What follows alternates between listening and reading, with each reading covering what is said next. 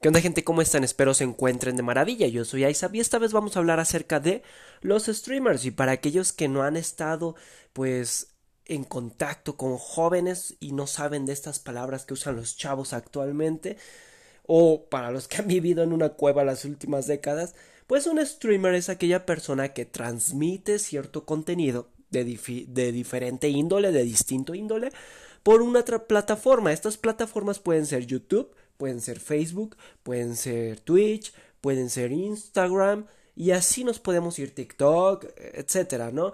El punto es que tenemos una plataforma, una persona que transmite contenido y que este contenido puede ser o no puede ser muy creativo, pero bueno, al final alguien lo termina viendo. Y en este sentido, pues vamos a tomar el, el concepto más básico de streamer llevándolo al videojuego, porque la mayoría de los streamers son personas que transmiten videojuegos muy rara vez transmiten otras cosas, casi siempre son videojuegos y pues en este sentido hay que comprender que el streamer es muy importante en el universo de videojueguil, como dirían los españoles, sin ofender a ningún español, pero siempre me da gracia cuando dicen videojueguil. Y bueno, eh, eh, los streamers son importantes, claro, importantísimos. Quien diga que no, pues lo siento señores, se quedaron en el pasado, se quedaron en el tiempo en que había salido apenas el PlayStation 1 o incluso antes, eh, la época de Sega, chavos. Pero bueno, en este sentido, ¿por qué es importante el streamer? Para comprender lo que ha logrado el streamer y aplaudírselo porque la mayoría de las cosas son positivas, nada más que no les hemos dado un enfoque bastante bueno. Hay que entender de dónde surge. Surge del videojuego, del individuo. Sí, así es, el eje central de este universo videojugador, digo, de este universo gamer, eh, es el videojugador. Es el individuo que va a ir a comprar su jueguito, va a ir a comprar sus consolas, va a armar su PC gamer, va a abrir una comunidad para poder estar platicando de videojuegos, etc. Ese es el eje central de todo esto y quizás muchos dirán, bueno, es que es obvio. Pues no del todo, ¿eh? Pero bueno, tenemos ya al eje central, que es el videojugador. Hay que comprender cómo era el videojugador antes. Antes era una persona un poquito más introvertida que se encerraba ya sea en su casa, en su cuarto, y se la vivía todo el día jugando, eh, divirtiéndose. La verdad es que era muy divertido en esas épocas, porque la mayoría de los juegos daban eh, el contexto para poder encerrarse y estar jugando con tu botana, con tu comida, etcétera, ¿no? Hoy en día los juegos son más interactivos, necesitan más eh, conexiones en línea, eh, de que te conectes con uno, dos cuates, etcétera, ¿no? Pero en este sentido, en el pasado, el videojugador era así, era más solitario, no necesitaba interactuar tanto y cuando lo necesitaba se metía a foros, se metía a páginas web en donde había otros jugadores igual de expertos que él, le iban a comentar o le iban a contestar algún post que él hiciera y así se hacían pues ciertas amistades o mínimo se intercambiaba información. Esto es muy del pasado realmente, ahorita ya no se hace tanto así. Posteriormente el videojugador, conforme fueron cambiando los juegos, conforme fue cambiando el contexto social, cultural, eh, económico, pues el jugador tuvo la necesidad de empezar a interactuar. ¿Por qué? Porque incluso se hizo popular el jugar, antes no era tan popular, era incluso visto raro. Por eso muchos también se aislaban, no solo porque fuera divertido estar en la soledad, sino porque si decías yo juego un videojuego, yo juego esto, yo tengo mi consola, la gente te decía, no, es que eres muy nerd, eres muy ñoño, eres un poquito antisocial, eres, eres extraño, no vas con lo que ahorita eh, es la moda, con lo que ahorita es cool. Entonces por eso se aislaban. Actualmente se empezó a hacer popular el jugar, eh, incluso se tomó muchas veces como algo retro, cool, el, jugar videojuegos antiguos. Se, se, hizo así como de... Pues sí, se, se hizo algo que empezó a hacer en la actualidad, empezaron a hacer las personas con tal de llamar la atención, sobre todo muchas mujeres. Y esto se popularizó muchísimo, entonces ya no había necesidad de aislarse, de encerrarse, de esconderse. Ya no éramos casados los, los videojugadores, ya al contrario éramos aplaudidos porque si jugabas era como de wow, juega. Y si juegas bien, pues súper guau, porque eres interesante a los ojos de este contexto actual. En este sentido, pues empezamos a salir de nuestra cueva y necesitábamos interactuar, necesitábamos socializar, porque al final somos seres sociables. Buscamos socializar, pero fue difícil al inicio. ¿Qué pasó? Pues empezaron a salir estas plataformas que son una maravilla, contando pues desde el inicio YouTube, que fue la que popularizó todo esto de los gameplays, y se empezaron a subir gameplays. Al principio no eran tanto eh, streamers o, en vivos, como lo quieran llamar, lives o como, como lo quieran llamar no se estaba proyectando el videojuego en vivo.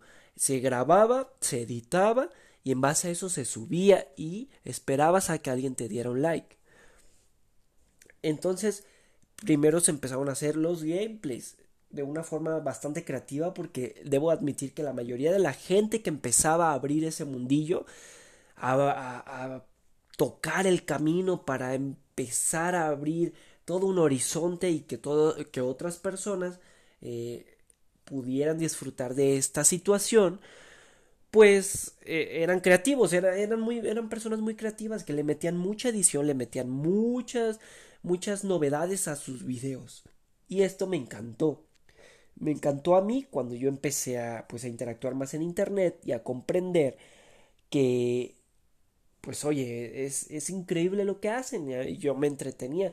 Sí, seguía muchos eh, videojugadores, a muchos streamers, eh, mucha gente que subía gameplays gringos, pero yo no lo disfrutaba tanto porque mi inglés no era tan bueno, entonces me pasé a los de habla hispana. Eh, en América Latina fue más difícil encontrar gente. ¿Por qué? Porque las condiciones no lo permitían. Las condiciones eran difíciles, tanto económicas, una, porque no todo el mundo tiene acceso a una consola, a una PC o a, algún ordenador importante para poder editar, ¿no? Dos, porque en América Latina el Internet es muy lento. Entonces, eh, aunque tú quieras subir videos, aunque tú quieras streamear, aunque tú quieras jugar en línea, etcétera, pues a veces no se te permite porque tu compañía, ya sea que no te da los suficientes megas, o ya sea que ni siquiera tienes una buena cobertura de internet de fibra óptica en tu zona, o simplemente no puedes pagar un internet más poderoso, ¿no? Entonces, en América Latina se retrasó mucho el, que existieran streamers, el que existieran youtubers que, que subieran gameplays. En España sí iba un poquito más de la mano con los gringos, con los canadienses, con los europeos, con los asiáticos. Sí iban un poquito más ahí acercándose, porque las condiciones sí lo permitían, tanto el internet, la economía, etcétera, ¿no? Y es cuando pues yo dije, bueno, voy a seguir a todos los que me parezcan interesantes y sí empecé a seguir un buen de gente de España. Incluso pues ya de los más recientes o más populares que, que llegué a conocer yo en sus inicios. Eh, fue por ejemplo el Rubius, el Willy Rex, todos ellos yo los llegué a ver cuando tenían poquitos suscriptores, un poquito más de mil, eh, ochocientos suscriptores, en serio, se los juro yo llegué a encontrarlos porque me, me, puse a indagar, me puse a investigar muchos, eh, muchos streamers y youtubers en ese entonces.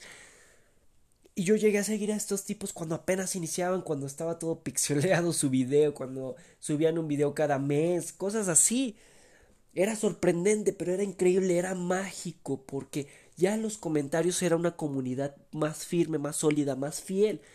Y sí, quizá no todos eran gamers, pero eso es lo importante de esto, es eh, ellos empezaron a abrir el camino para que otra gente que no era gamer pudiera disfrutar de ese tipo de contenido, para que el señor de 40, 50 años que no tiene para una consola o no quiere invertir tiempo y dinero en una consola, pues se sentara a ver esto como si fuera una serie de televisión, una película, y lo disfrutara y conviviera con los gamers y comprendiera que esto es un mundo muy interesante.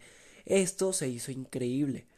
Yo lo aplaudo, aplaudo a todos los que fueron veteranos, a todos los que abrieron el camino, sobre todo en sus países, porque fue, como les digo, un poquito eh, asimétrica la, la, forma en que los exponentes se fueron presentando.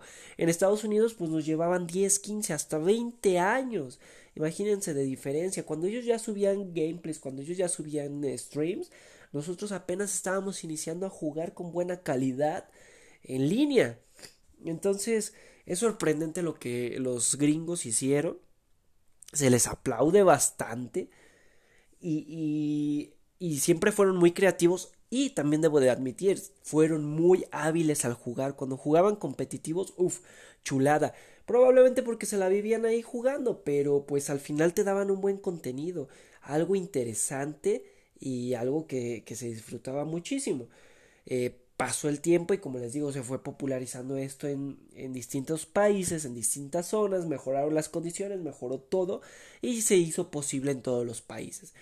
Mejoraron incluso las plataformas de, de streamer eh, como YouTube, como Twitch, se presentaron a otras plataformas, Facebook Gaming que es de las más recientes porque Facebook siempre ha estado, bueno ya lleva un buen rato, pero Facebook Gaming eh, es algo que se acaba de adaptar no hace mucho para que los streams de, videojuegos puedan estar subiendo en buena calidad y, con un contenido pues accesible para todo el mundo. ¿Y por qué se le tiene que aplaudir entonces al stream?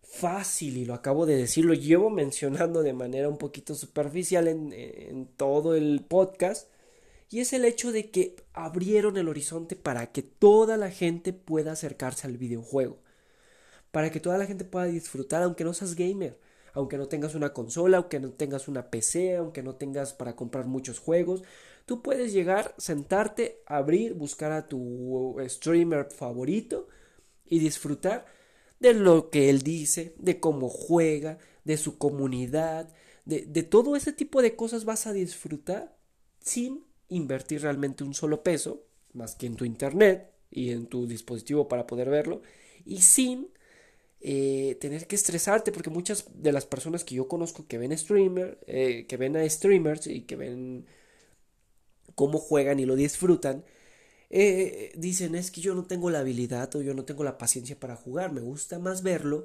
que, que, jugarlo y muchas veces pasa eso con los deportes, yo conozco un buen de gente que dice el fútbol me gusta más verlo que jugarlo porque no soy muy hábil o, o porque me estreso muy fácil, etcétera, ¿no? Me enojo muy fácil. Lo mismo pasa aquí en el videojuego. Y cada streamer empezó a generar una personalidad única. En este sentido, crean una comunidad totalmente fiel y tú te vas adaptando a esa comunidad. Dices, ah, no, estos son muy parecidos a mí, son muy respetuosos, les gusta disfrutar del videojuego. Eh, empiezan a comentar cosas secretas del videojuego que están jugando el streamer. Pues me quedo en esta comunidad. Y habrá quien diga, no, pues yo soy más tóxico, me gusta donde echan relajo, donde hablan groserías, etcétera, me voy a otra comunidad. Y así pasa, se van ampliando y, diversificando los streamers y al mismo tiempo sus comunidades siendo unas más fieles que otras, siendo unas más respetuosas que otras, siendo unas más creativas que otras, pero al final somos parte del mismo mundillo. No podemos aislarnos y decir, no, porque eres tóxico, no, no entras en este universo gamer. Claro que entras, pero no te vamos a ver del todo bien. Y eh, por eso se les agradece, porque abrieron el horizonte, porque permitieron que otras personas disfrutaran, porque permitieron que esto se conociera, se popularizara, se popularizara, se tomara en cuenta, se, se viera como algo natural, algo normal, algo que no es criticable, algo que no es extraño, que no es de raros, que no es de nerds ni de ñoños. Porque también se les debe de agradecer que ampliaron o, dieron pauta para que las empresas nos pudieran empezar a tomar en serio. ¿A qué me refiero? Bueno, la mayoría de los streamers reciben un pago, ya sea por la plataforma en la que transmiten o alguna empresa que los quiere patrocinar o simplemente les mandan objetos, ¿no? Prueba estos cascos, prueba este teclado, prueba este mouse, prueba este control, prueba eh, es, esto X, esta consola, esta capturadora, etcétera, ¿no? Les mandan cosas para que las prueben, a otros los patrocinan, a otros les dan dinero por hacer comerciales, un sinfín de cosas, ¿no?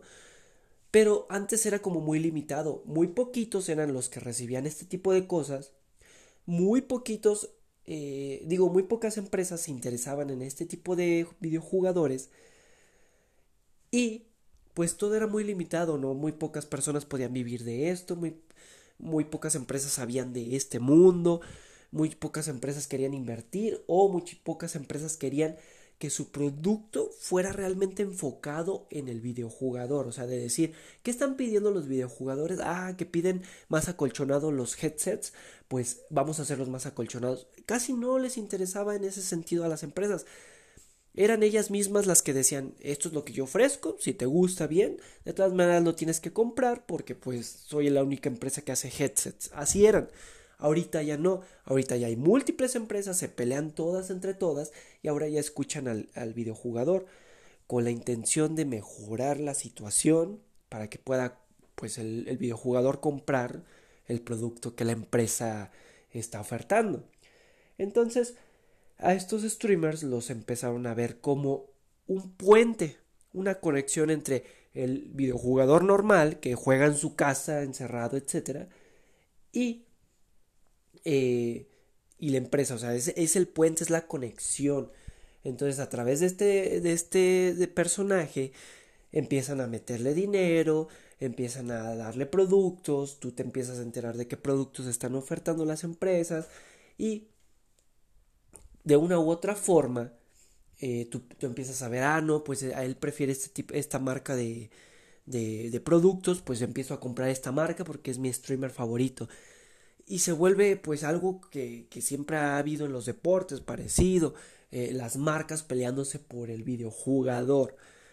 Entonces es interesante cómo se abrió la pauta para que marcas de distinta índole, e incluso muchas veces que no tienen que ver con videojuegos, de marcas de playeras, marcas de, de comida, de ropa, etcétera, se pelean por entrar a este mundo y por tomar en cuenta el videojugador, por darnos eh, quizá objetos o productos con mejor calidad, por ser los primeros que dominen el terreno en tal cosa y permiten que el videojugador ya pueda vivir de este tipo de cosas. ¿Cuántos streamers no eh, empezaron pues a ganar muchísimo dinero, a forrarse de dinero, a ser hasta millonarios a través de esto? La mayoría son gringos, la mayoría son españoles, pero pues ha pasado.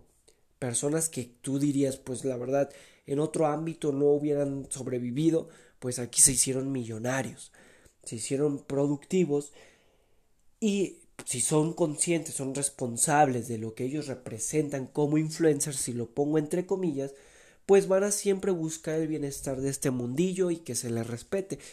Tristemente se fue prostituyendo esto con el paso del tiempo y ya no les interesaba ni los, ni los videojuegos, ni les interesaba el mundo gamer, ni el resto de los videojugadores, ni siquiera su propia comunidad les interesaba, solamente les interesaba el dinero. A esto llegó el punto en de que la prostitución de el streamer era tan grande, era tan fácil de realizar también, que muchas personas que jamás en su vida habían tocado un control o puesto un videojuego, quisieron entrar y le entraron. Y muchos de ellos son, la mayoría, no quiero sonar machista, pero son mujeres que salen con poca ropa y al mostrar pues toda su comunidad eh, empieza a crecer, les dan donaciones, las empresas las ven como prioridad. Entonces, ese es el punto. Ahí está el error. Ya les aplaudimos lo bueno que lograron los streamers y los videojugadores que quisieron aventurarse a ese mundillo, ahora vamos a ponerle una tacha enorme a aquellas personas, ya sean videojugadores o aquellos que nunca han jugado en su vida, pero em, se metieron a este mundo y empezaron a prostituir este medio. ¿Por qué? Porque entonces las empresas, muchas empresas ya perdieron el respeto por el videojugador. Simplemente dicen, ah, ¿Quién tiene más suscriptores? Pues vamos con esta persona que tiene más suscriptores, aunque no sea jugador, aunque no tenga habilidad, aunque nunca en su vida haya puesto un videojuego. Le damos cosas, le damos dinero, le damos incluso un equipo para que edite, para que alguien más juegue por, por esa persona, en lugar de esa persona, y se retransmita la, la grabación o algo así. El punto es que ese va a ser el rostro. Vamos a darle nuestras marcas, va a promover nuestras marcas, vamos a hacer productos chafas, más baratos, eh, más inservibles, y como su comunidad está toda idiotizada porque esta persona sale con poca ropa, pues nos van a comprar todo y nos van a hasta aplaudir. Y pasa, realmente pasa cuando empiezan a ya idealizar a, ese streamer, cuando empiezan a, a, querer verlo más allá de lo que es o de lo que debería de ser, que es alguien bueno jugando y disfrutando de los videojuegos, pues entonces ya todo esto se prostituyó. He visto videos, he visto streamer, streamings de, de chicas que dicen, ah, vamos a jugar hoy, no sé, PUBG. Te quedas 30 minutos viendo la transmisión. Jamás en la vida puso PUBG, literal. Jamás en la vida empezó a hablar de otras cosas, de que tenía hambre, de que compró tal cosa, de que necesita comprarse un carro, de que le donen, etc. Jamás en la vida abrió, transmitió el PUBG. Jamás. Nada más era esa persona en la cámara. Pero el simple hecho de poner en el título yo, eh, chica linda, no sé qué, jugando PUBG atrae a muchas personas, sobre todo personas muy jóvenes, incluso menores de edad, que van a estar ahí de tontos. Y esto es peligroso porque, una, los videojugadores que son más en solitario, el individuo empieza a darle importancia a estos tipos, a estas personas, les das poder porque empiezan a mover masas y en este sentido, pues ya se empiezan a prostituir, en general prostituyen este universo, este mundillo gamer. Entonces las empresas dicen, pues vas a ser mi mascota, vas a hacer lo que yo diga, vamos a vender productos que yo quiera y al final nadie debe de quejarse. Al final esto es para, para entrarle y forrarse de dinero. Y se pierde lo que buscábamos, que era diversión, que era socializar, que era mejorar nuestras habilidades viendo cómo juega alguien más o incluso esa misma persona que juega y transmite, pues ir mejorando y ser más competitiva, se perdió todo lo que realmente disfrutamos del videojuego, por darle importancia a gente que no deberíamos de darle. Y después es cuando vemos a, no sé, a, tal niña gamer, y lo pongo entre comillas, andando en un Audi, en un BMW, en un Porsche, etcétera, Jamás encendió una consola, jamás tomó un control, pero siempre en todos sus títulos pone vamos a jugar Halo, vamos a jugar esto y. ¿no? E, eso es lo triste, porque así ya las empresas dejaron de tomarnos como eh, algo serio, incluso las, las sociedad ya no lo ve como algo tan cool, sino lo ve como algo a prostituir. O sea, antes era como quiero ser como ese streamer porque eh, eh, es muy hábil, es muy divertido, tiene buenos gustos en juegos, ve el cuarto que tiene, iluminado con RGB, su PC está chida. Ahora pasamos a quiero ser como ese streamer porque se forra de dinero, no estudió, no trabaja, medio juega mal, nada más juega un videojuego en todo un año, muestra el cuerpo, etc. Y pues ya, se, hizo todo un caos, ¿no? Ya mucha gente está aquí, ya ni siquiera por el videojuego, ya, ya lo que menos interesa es el videojuego y ahora lo que pasan es, a ver, muéstrame, bailame y te doy un depósito de 100 dólares, etcétera. Y así se está haciendo y es triste. Es triste porque pudimos haber logrado muchísimo más, pero no quisimos por darle importancia a gente que no debería de tenerla. Gente que se está forrando de dinero cuando hay otros streamers que no tienen ni siquiera vistas, que no tienen ni siquiera un pequeño patrocinio de, unos audífonos. Entonces ah, es complicado. a mi parecer, el más grande error que tuvimos es el dejar entrar ese tipo de gente y darle importancia, darle ese, ese impulso que necesitaban para que las empresas nos dieran la espalda y empezaran a usar a esos como los representantes. Y los que no son tan veteranos, tan maduros, tan, tan adentrados en este mundillo, pues simplemente van a seguir idolatrando a esta, esta gentuza, a este tipo de, de personajes que son repulsivos. Y se está haciendo todo un caos, o sea, es algo que ya no se está deteniendo, que ya no se va a detener, porque hay mucho dinero de por medio. Hay, hay mucho, mucho dinerillo y pues no lo van a querer perder las empresas. Entonces, pues a ver, recapitulemos. ¿Qué se le aplaude al streamer?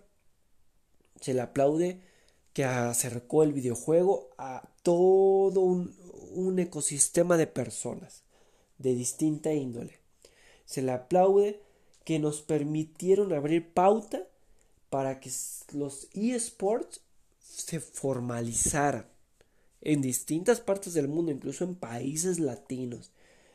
Se le aplaude que nos abrieron el panorama para que mucha gente pudiera vivir de esto, de jugar videojuegos, de hacer lo que tanto disfrutan y les apasiona. Se les aplaude que lo normalizaron en la sociedad, que ya no somos vistos como los nerds, los ñoños, los raros. Y se les aplaude que pusieron como orden en las empresas en su tiempo y en su momento.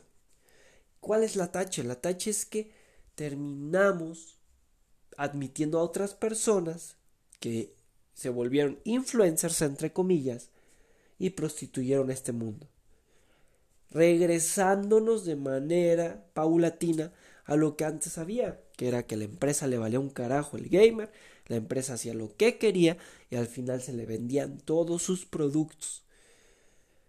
Regresándonos al momento en que los buenos jugadores no ganan dinero con esto y los malos jugadores se están forrando de dinero teniendo casas, mansiones, autos, etc.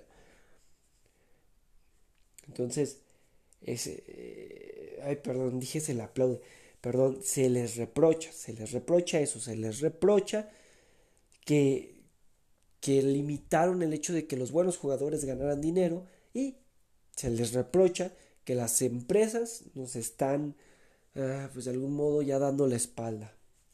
Pero bueno, espero espero haya sido un tema interesante para todos ustedes, un tema bastante pues yo lo que quiero llevar sobre todo es la crítica y la reflexión. No debemos de hacer importantes a gente que no lo merece. Gente que no lo merece, ¿para qué la queremos?